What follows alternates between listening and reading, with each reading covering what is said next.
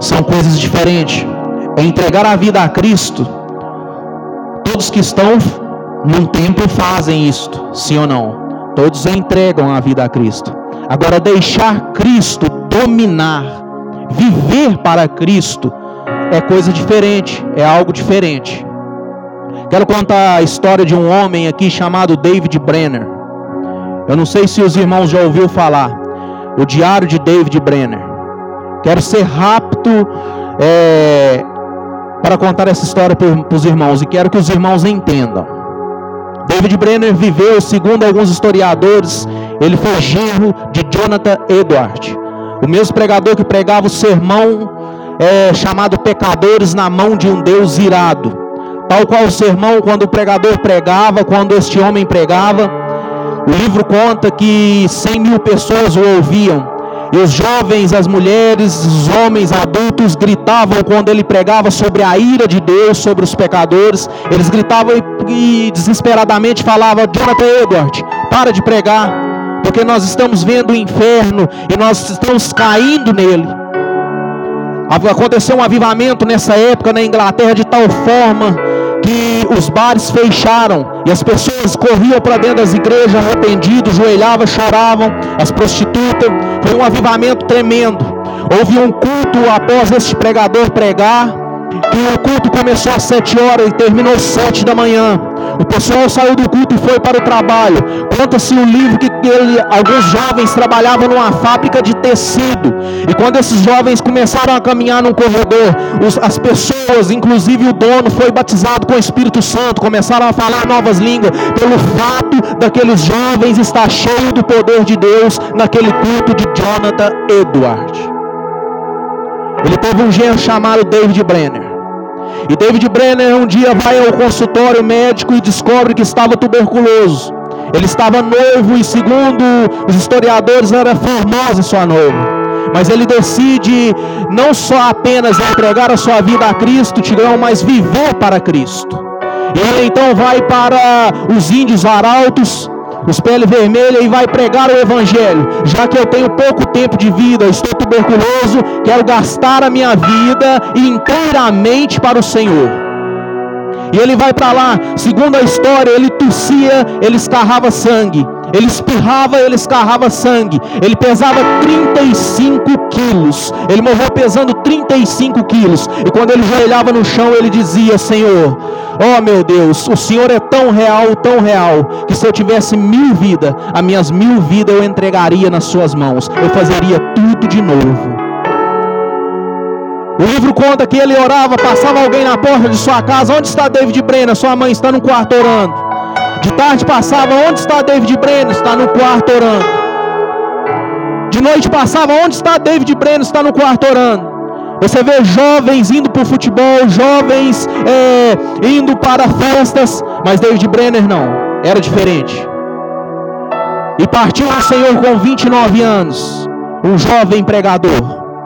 E ali então ele pôde pregar o evangelho ali para aqueles povos.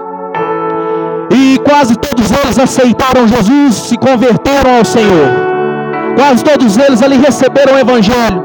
E conta-se no livro que tinha índios ali que conhecia mais a palavra de Deus do que o próprio povo da Inglaterra. David Brenner foi fiel ao seu propósito, foi fiel para aquilo que Deus o chamou. Ele recebeu a Cristo no seu coração e quis ser dominado inteiramente, doado, dominado por Cristo Jesus. Não importa quanto você vive, mas como você vive, como você gasta a sua vida. Visto que nós cristãos, nossa vida não se baseia na vida terrena, a nossa vida aqui é como você pegar areia na palma da mão num dia de muito vento, chegar a abrir a porta da sua casa e parar a palma da mão e deixar que ela vai esvair da sua mão. Assim é a nossa vida aqui na terra. Juntamente com tudo aquilo que você tem a preço, juntamente a sua casa, o seu diploma, o seu carro, vai tudo embora. A sua vida aqui é de 0 a 70 anos, no máximo, ou 0 a 80. E depois, o que você vai plantar para a eternidade? Qual casa que você vai construir? A sua casa terrena aqui ou a casa eterna?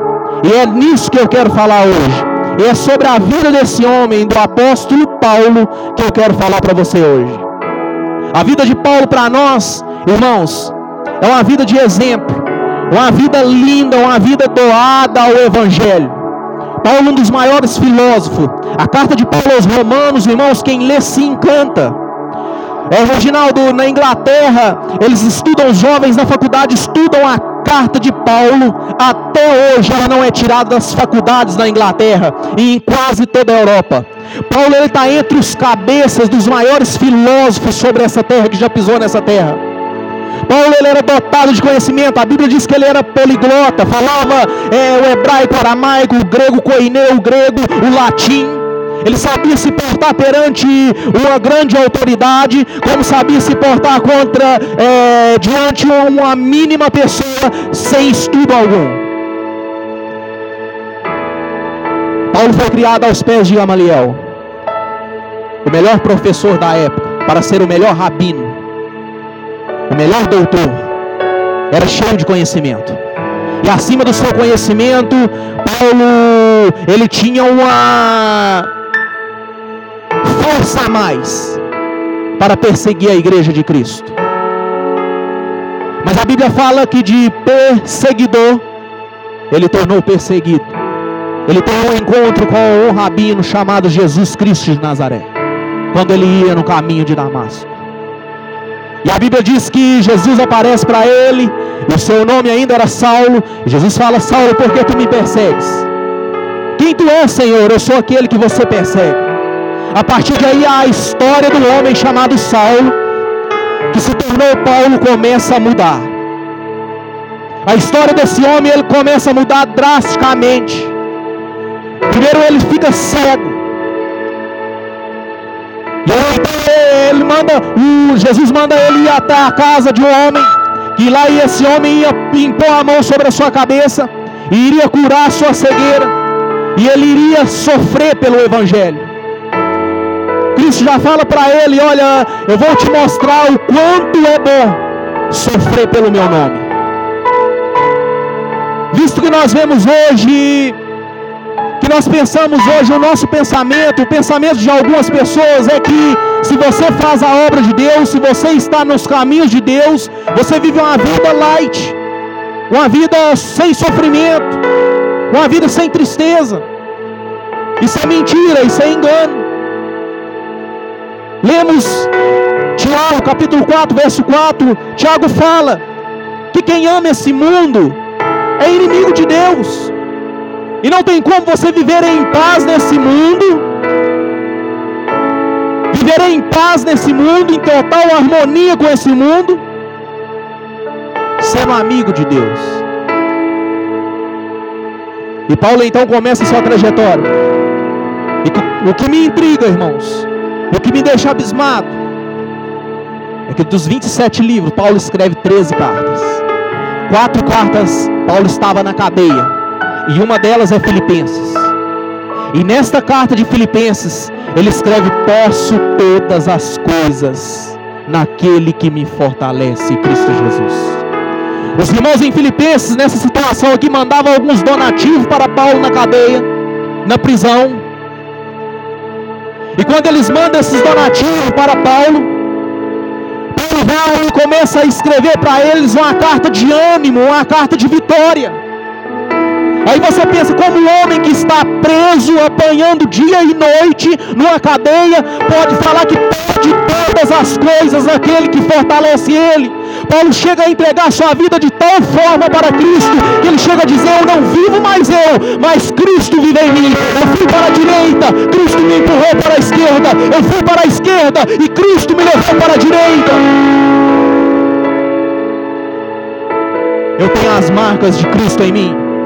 Eu sofri naufrágio fui apedrejado. Os da minha casa quiseram me matar. Tive que fugir no, texto, cesto de madrugada, espendurado numa corda pelo mundo. Se você for olhar a ótica de vista, na ótica humana, que lucro que esse homem teve depois da sua conversão? Qual foi o lucro que ele teve, se você for olhar? Me diga, Pedro. pescador, vivia em paz pescando. Conheceu a Cristo Jesus, Reginaldo. Foi crucificado, segundo a tradição judaica, de cabeça para baixo. Tomé, flechado enquanto orava. Barnabé, esfolado vivo, arrastado pelas ruas de Roma. Tiago, cerrado ao meio a espada. Todos eles sofreram para o Evangelho. O primeiro ponto, irmãos, que eu quero levar você a entender que nem sempre viver para Cristo é viver aquilo que nós queremos. Mas mesmo assim, o melhor lugar onde nós possamos estar é no centro da vontade de Deus. O melhor lugar para você estar, mesmo em sofrimento, é no centro da vontade de Deus. Não importa o quanto você sofra ou padeça, a nossa esperança é a vida eterna. E Paulo entendia isso. Ele sabia disso. Ele chega a falar para os discípulos: Olha, eu tenho as marcas de Cristo em mim. Eu apanhei. Eu sofri muito. Passei 80% da minha caminhada, da minha jornada cristã, preso numa masmorra jogado numa caverna, esquecido. Se, for, se você for ler a carta de Paulo aos Timóteo, 2 Timóteo, onde ele dá as saudações finais, ele fala: Combati um bom combate, encerrei a carreira, guardei a fé. Desde agora a coroa da justiça me aguarda, o qual o Senhor, o justo juiz, me dará, mas não somente a mim, mas todos aqueles que amarem a sua vinda. Paulo começa a falar para Timóteo para guardar de Alexandre o Latoeiro, que causou muito mal. E ele começa a falar que ninguém assistiu ele na sua audiência, ninguém foi ter com ele, todos o abandonaram, todos os rejeitaram. Irmãos, um homem que pregou o Evangelho para 32 mil soldados bretão, você vai ler aqui, ó, eu e toda a guarda pretoriana, salda vós com a paz do nosso Senhor Jesus Cristo, com a graça e a paz, eu e toda a guarda pretoriana. E na audiência dele, ele terminou sozinho. Muitas das vezes, irmãos, na nossa jornada, da vontade de desistir, parece que a gente está sozinho, não é? Ou é só eu? Tem vezes que parece que a gente joelha e a gente não sente um rupião, é ou não é? Parece que Deus, a, gente quer sentir um rupião, a gente quer dar um glória a Deus mais forte, a gente às vezes fica sem força para orar o Pai Nosso. É assim ou não é? É dessa forma ou não é? Ou eu estou mentindo? Tem vezes na caminhada da gente que a gente pensa em abandonar tudo. O salmista Davi fala que ele queria ter asas e voar para longe os desamores da vida, as tristezas da vida desse mundo aqui, nos faz pensar em desanimar. Às vezes viemos ao templo, estamos dentro da casa do Senhor, e pensamos, Senhor, fala conosco, fala comigo, eu quero sentir a tua presença. E às vezes o que encontramos de Deus é o silêncio. Nada mais do que o silêncio. Às vezes estamos aprisionados numa masmorra, assim como Paulo esteve, sozinho. Nos sentimos só, desprovido de total armadura. É assim ou não é? Nos sentimos num abismo, num buraco escuro, pensamos em parar, olhamos para o A, para o B, e o B, o C, o D prospera, compra coisas, adquire coisas, e às vezes o diabo ainda usa instrumento deles para chegar a, até a gente e fala: olha, você serve a esse Deus aí, e o que você conseguiu, o que você tem. Você só está perdendo. Assim, é dessa forma. É desse jeito, irmãos. Nem todo, todo mundo que chega perto da gente está apto a pegar a espada e guerrear com a gente, a construir o muro, a reformar os muros. Nem todo mundo estava apto a reformar os muros lá com Neemias, com Esdras. Mas tem gente que está apto para criticar e zombar. Vimos na palavra de Deus que o cristão ele é comparado como uma águia.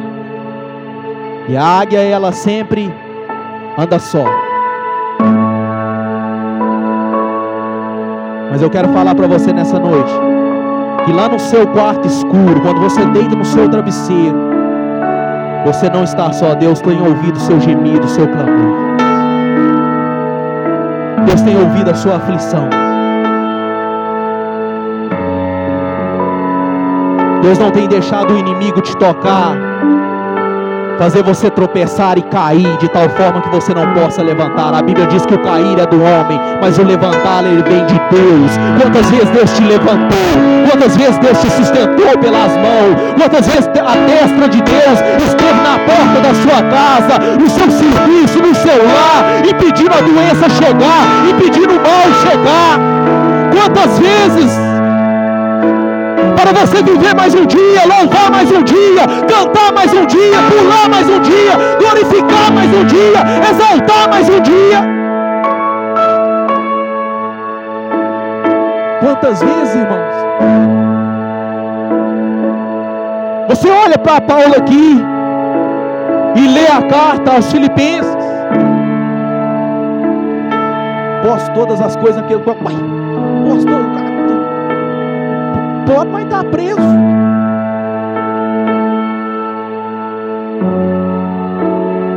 Irmãos, a maior prisão do homem, o que pode te aprisionar para sempre, se chama pecado. O que pode te aprisionar para todo sempre é você não deixar a sua vida ser guiado por Cristo Jesus. Que pode te aprisionar para sempre. É você ter tudo nesse mundo, é você ser é, de tudo, ter os melhores diplomas, morar nos melhores lugares, é, dormir nos melhores hotéis, andar nos melhores carros do ano, mas você não ter paz na sua casa, não ter paz no seu lar, não ter paz na sua vida, não ter paz no seu coração.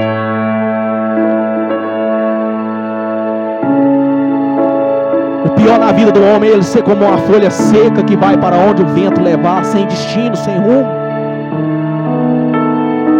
sem nada.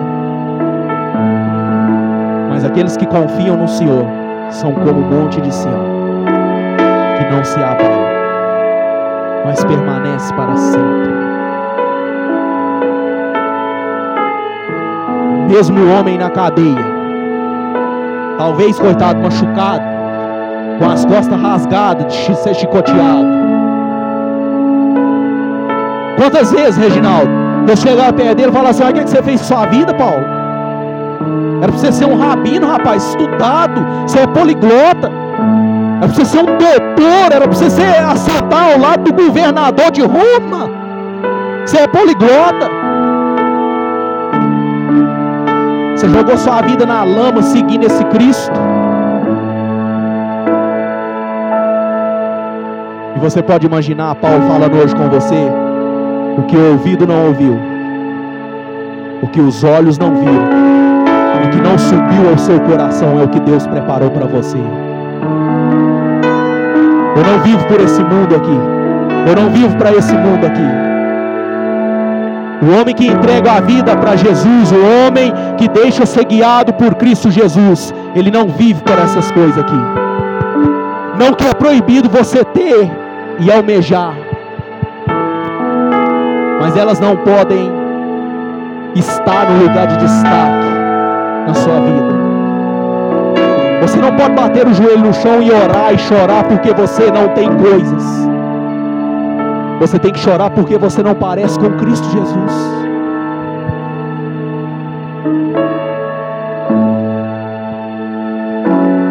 Você tem que chorar porque você não parece com Cristo Jesus. Buscar em primeiro lugar o reino de Deus e a sua justiça, e as outras coisas vos serão acrescentadas.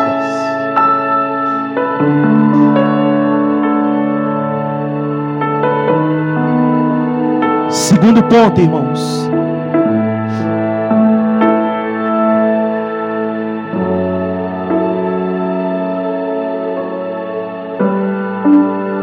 O homem que deixa e que faz a vontade de Cristo, ele consegue viver uma vida vitoriosa, sabe por quê? Porque Cristo Jesus é que cuida dele. Lê Mateus 6. Por favor.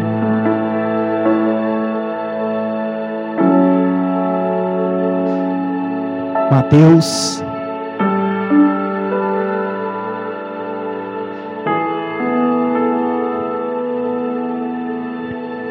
Mateus 6, 25. Essa é para você que anda preocupado. Essa é para você que anda triste, buscando de Deus uma consolação, uma resposta.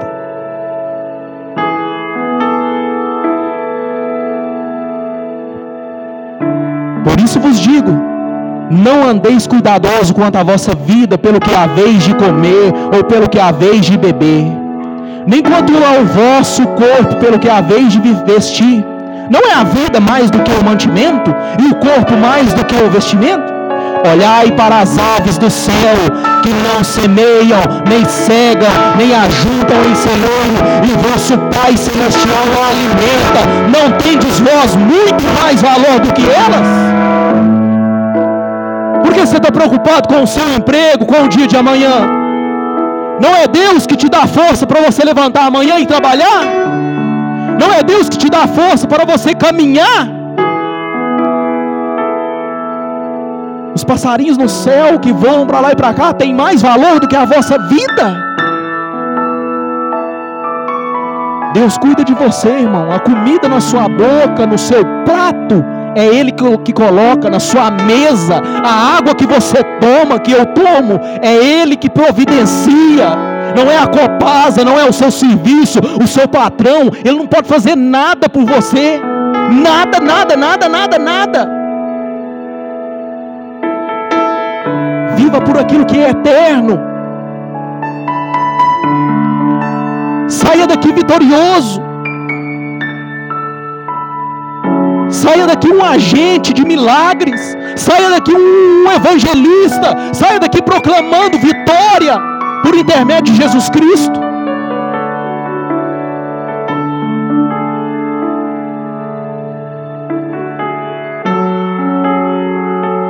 O salmista fala que uns confiam em carros e cavalos, confia na força que tem. Eu sou jovem ainda, sou bonito sou isso, sou inteligente. Mas o salmista Davi, ele todavia ele confiou no Senhor. Eu prefiro confiar no Senhor. Não confie, irmãos, no que você pode ver. Porque às vezes isso que você vê, que o mundo te oferece aí, pode ser enganoso e pode ser um laço para a sua vida. A fé é o firme fundamento das coisas que se esperam, mas não se vê. Hebreus 11. Confie na força do seu Deus e no poder do seu Deus. Se Ele criou o universo, dá nome às estrelas, conhece cada uma e quando Ele chama, todas aparecem perante Ele. Se ele fez o céu e a terra, criou Satanás e colocou ele sobre os seus pés, criou eu e você, os animais da terra, do mar e que voam sobre o céu. Esse Deus poderoso está aqui nessa noite. Ele quer te ajudar, ele quer te abençoar, ele quer estar na sua casa, ele quer guiar a sua vida, ele quer te proteger, ele quer te defender. Basta você acreditar.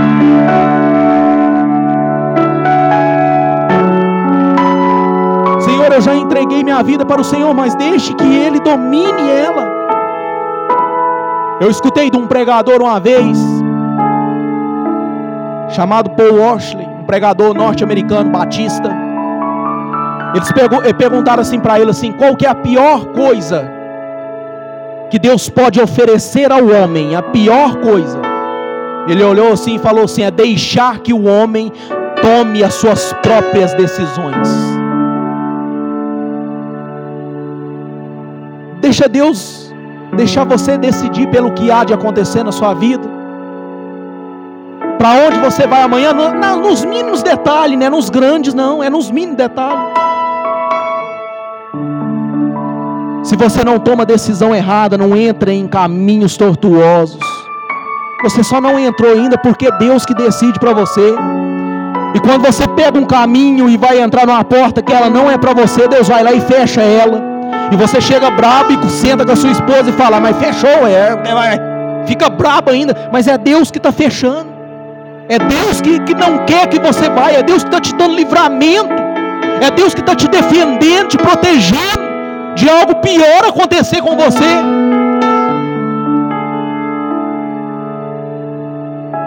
Deixar ser guiado por Cristo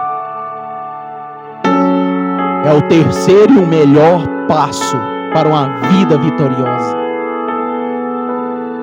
É a melhor opção que um homem pode fazer.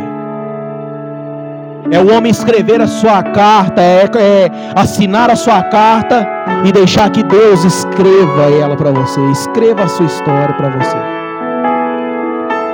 É se humilhar debaixo da poderosa mão do Senhor, que no seu tempo Ele vos exaltará. Nós vivemos num mundo de angústia, depressão, sim ou não? Você liga a televisão, você procura na, na internet, falta psicólogo, trabalho de psicólogos. Hoje, meninas, meninos de 14, 15, 16 anos enfrentam um suicídio. E é muitos. Marra corda, espindura, toma remédio, suicida. Hoje o mundo exige muito e não te oferece nada.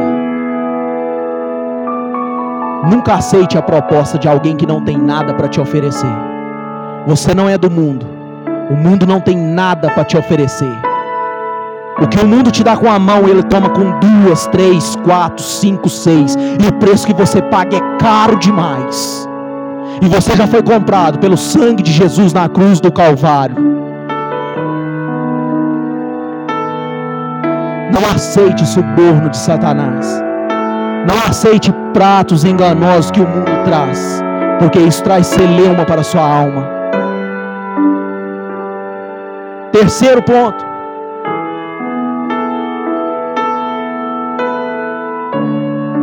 O homem que vive para Cristo, ele vive para a eternidade. Ele não morre, mas ele passa da vida para a vida eterna. Dwight Lima Moody, um pregador do século XIX, na Inglaterra. Irmãos, vocês têm que ler a história desse homem. Conta-se um livro que ele saiu do interiorzinho para ir para a capital. E segundo os historiadores, ele era para ser um vendedor muito promissor na Inglaterra. Ele sai e vai trabalhar com o seu tio. Ele vai na igreja na capital. E lá ele escuta num como, numa varanda, o pregador dizer assim: ó, a Inglaterra está para ver a mudança através de um homem com o coração voltado para Deus. Ele sai do culto calado. Seus amigos perguntam: Mude, o que, é que está que que tá acontecendo? Você está calado? Ele vira para os amigos dele e fala assim: Reginaldo, esse homem é eu. Os amigos dele olham para ele, vindo do interior da roça. Você ficou doido. Eu sou meu, sei que que papel que às vezes o pregador, às vezes eles falaram assim para ele, sou o pregador fala isso toda semana. Agora você está aqui, some é eu. Eu falei, some é eu, some sou eu. Moody evangelizou a Inglaterra, os Estados Unidos. E 80% das pessoas na Inglaterra sofreu o avivamento, um bom avivamento, um bom sofrimento, através das mensagens de Dwight Lima Moody. Tal forma que ele pesava 140 quilos, e sua esposa escreve na biografia: meu marido pesava 140 quilos, e cada grama do seu corpo pertencia ao Senhor. Um dia Moody estava acamado, nos jornais lá fora, esperando receber a notícia da sua morte. A esposa dele pega na mão dele e ele fala assim para ela: Olha, minha amada, amanhã vai sair a notícia no jornal: Dwight Lima Moody faleceu. Fala para eles que eu não morri, eu voltei para casa. Irmãos, o crente até na hora de morrer, ele morre bem. Dr. Martin Lord Jones, médico da rainha da Inglaterra, Dr. Martin Lord Jones. Na hora de morrer, eles começam a orar para ele. Ele fala assim: Não, para de orar. Não me impeça de encontrar com o meu Deus, aquele que eu tanto amei. Pode parar de orar. Leonardo Ravenhius, os irmãos entravam na casa dele e ele acamado começava a cantar o hino do cantor cristão. Ele era batista, ele começava a chorar de alegria. Até na hora de morrer, o crente parte para a eternidade, ele parte bem. Pastores daí para um congresso, cinco pastores entram debaixo de um caminhão, o carro pega fogo, morreram cantando e louvando ao Senhor. Os cinco louvando ao Senhor, louvando, louvando, louvando. Morreu bem. Segundo um pregador chamado Peosto, ele fala assim: não basta você viver bem, você tem que morrer bem também. E você só parte dessa vida para a outra, deixando Cristo em primeiro lugar na sua vida. Você só tem certeza do que te espera do outro lado, deixando Cristo guiar os seus passos aqui. Você só consegue viver bem e ter paz no seu coração, saindo daqui e fazendo a vontade de Cristo Jesus. Doe-se para Cristo. Gasta os anos da sua vida vivendo e fazendo aquilo que agrada a Deus da melhor forma possível.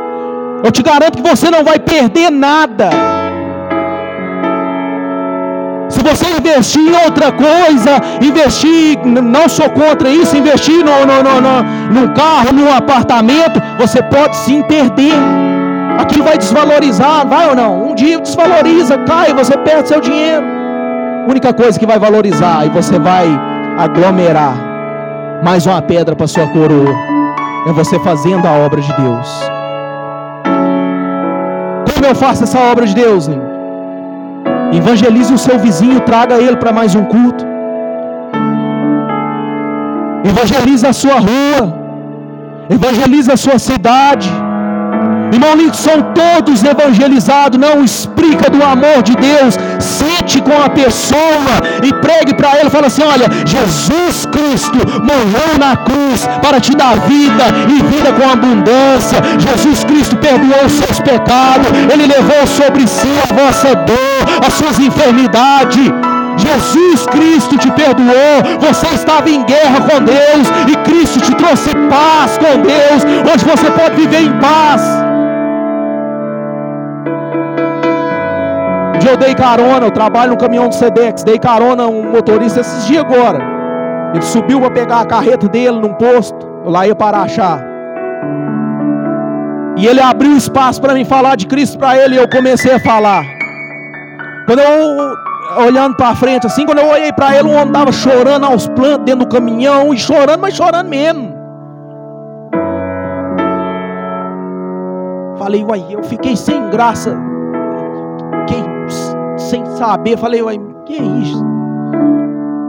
Sabia se eu consolava ele, se eu continuava falando, se eu uh, parar para orar ele, para ele, abraçava ele. Fiquei. Falei, ó.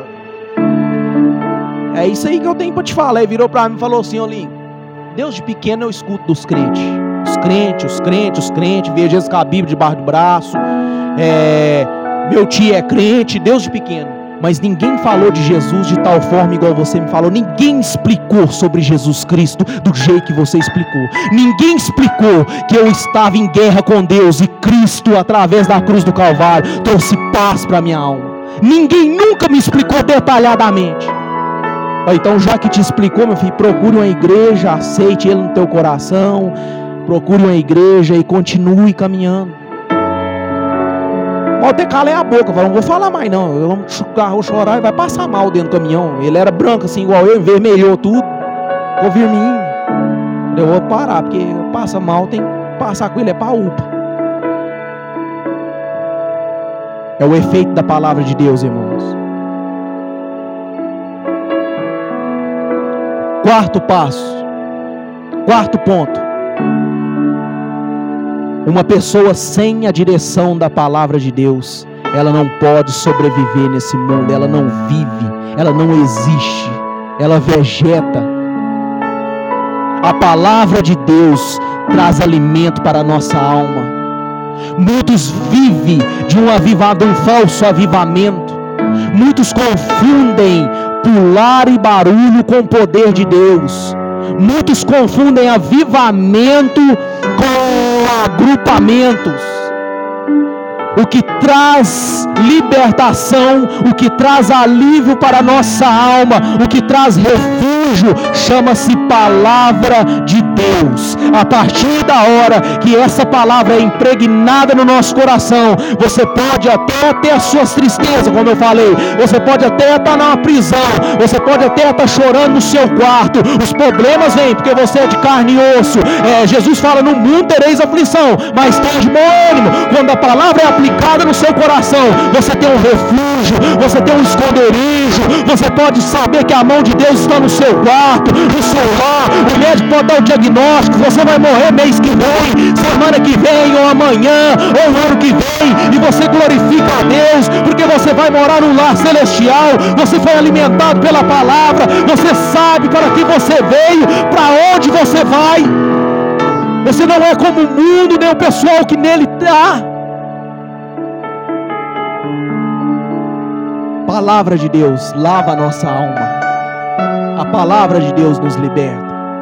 A palavra de Deus nos purifica. A palavra de Deus, só ela, só ela, mais nada.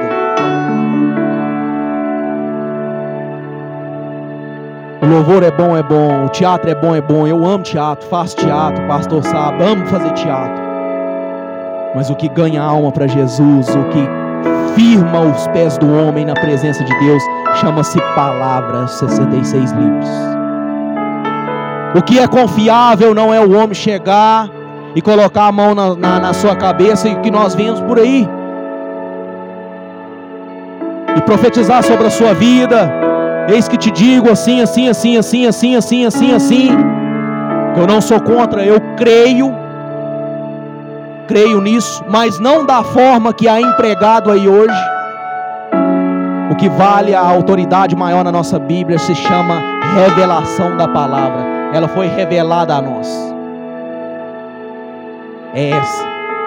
Por isso, irmãos, que eu louvo a Deus por ser batista, por ter o pastor que eu tenho. Porque nós podemos ter uma palavra sadia, uma palavra que nos coloca de pé. Ah, tá frio? Tá. Tá calor? Tá. Tá doente? Tá. Amanhã tenho que ir na farmácia. Tem. Tem que trabalhar amanhã, patrão buicido? Tem. Mas posso todas as coisas naquele que me fortalece. Pronto, isso para mim é tudo.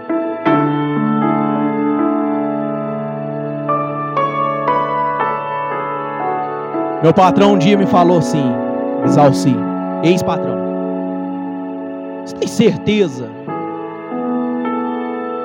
que Jesus vai voltar? Igual os cristãos falam, ele é um homem bem culto, entendido. Eu tenho. Tenho mais certeza que ele vai voltar do que eu vou continuar trabalhando com o Senhor. Ele pegou e falou assim: e quem te garante isso? Quem falou isso? Que filósofo aprovou? Eu falei, filósofo nenhum, o próprio Deus, o próprio Jesus Cristo que falou. E a palavra dele basta para mim. Falou que vai voltar, vai voltar